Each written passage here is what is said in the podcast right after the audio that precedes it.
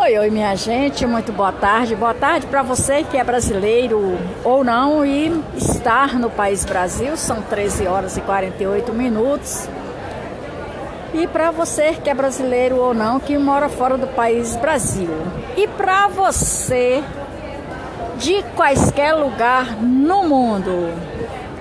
Se está fora do país Brasil, pode ser boa noite, boa madrugada ou bom dia para você de quaisquer lugar no mundo. Só estou muito grata pela sua companhia, sua compreensão e a atenção, sua atenção. Pois bem, minha gente, vou dar continuidade aqui à história do país Brasil com os presidentes que da qual já se foram. Bom, eu parei aqui na política no país Brasil, a política do café com leite, circunstância da Primeira Guerra Mundial, de 1914 de 1918. E agora vou dar continuidade falando a respeito, um pouquinho a respeito da crise política e econômica. Aos disputos aos as disputas e crise política se agravariam demonstrando o interesse do província ou de províncias menores em participar da lógica de poder, até então restrita aos paulistanos e aos mineiros do agravamento dessa disputa nesse movimento. Revolucionário de 1930 que liderado pela oligarquia do Rio Grande do Sul derruba a República Velha. Abre aqui um parêntese já explicando a respeito de tudo isso. Bom, as províncias menores, em particular da lógica de poder, em atenção restrita aos paulistas e aos mineiros, trouxe um grande movimento de problemas. E trazendo para os dias de hoje, o problema daquela época foi a derrubada da República Velha. E o problema de hoje está sendo que o resultado da política. Ihu! Pois é, o resultado da política que ainda não foi decidido nada, né, minha gente? Pois é. Então, louvando a Deus já pelo agradecimento da população que está aí na batalha da, da né, caminhada aí para que a gente não perca o que a gente já ganhou nesses três anos, dez meses e oito dias, né? Dez anos, três anos, dez meses e oito dias. No programa do governo Bolsonaro, que foi o que é e foi, é e está sendo e vai ser um excelente governo, que da qual a gente está e na dependência da graça de Deus que vai dar tudo certo. E a continuação da história em uma ação de rompimento com acordo. Minas Gerais retira seu apoio ao candidato Júlio Prestes, indicado pelo então presidente Washington Luiz Ambos eram paulistas. As oligarquias mineiras passam a apoiar o candidato da oposição, sendo Getúlio Vargas. Um gaúcho, Júlio Preste, no entanto, saiu vitorioso do pleito do pleito mas não chega a tomar posse, pois Getúlio Vargas não convencido. Oh, gente, é o gente, my God. Não convencido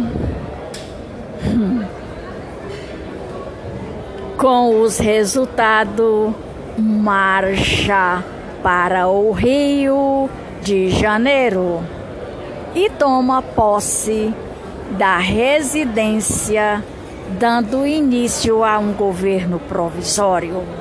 Oxe, my God!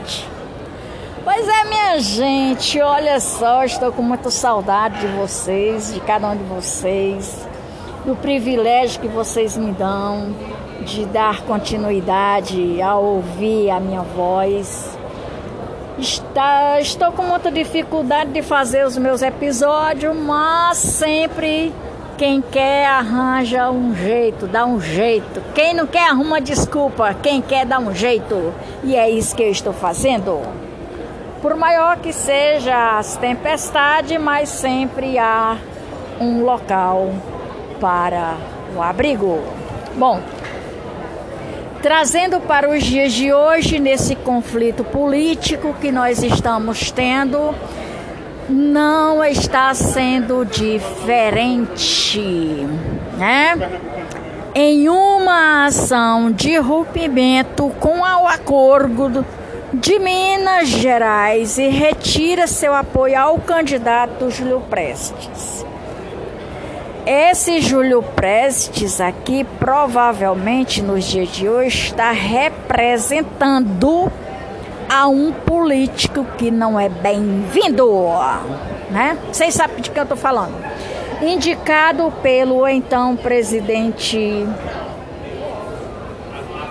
Indicado então pelo presidente. Sendo indicado então pelo presidente que da qual não é bem-vindo, né? Então, as alega, alegarquias mineiras passam a apoiar o candidato da oposição, que é Getúlio Vargas. Um gaúcho, Júlio Preste, no entanto, saiu vitorioso do pleito, mas não chega a tomar posse de novo, essa parte me interessa muito. Preste atenção nos dias de hoje. Júlio Prestes, no entanto, sai vitorioso do pleito, mas não chega a tomar posse. Vocês estão raciocinando aí a situação? Então, pois Getúlio Vargas não convenceu Olha de novo, Getúlio Vargas não convencido com os resultados marcha para o Rio de Janeiro e toma posse da presidência, dando início a um novo governo provisório. E é isso que vai acontecer agora, nesses dias vocês podem ter a certeza que nós não vamos de maneira nenhuma entregar nunca mais os nossos diamantes, os nossos ouros, as nossas prata que foi construído com muita dificuldade para bandidos outra vez. Isso aí não vai acontecer mesmo, pode ter certeza absoluta. Por quê? Porque o nosso atual presidente, ele não é trouxa, ele sabe muito bem o que está fazendo.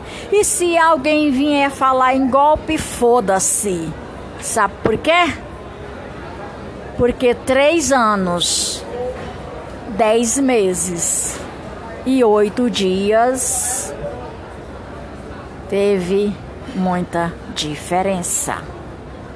Com pandemônios e pandemias, com empecilhos, ele de cabeça erguida, honestamente, deu continuidade ao levantar o que estava caído, que era a população e o país Brasil.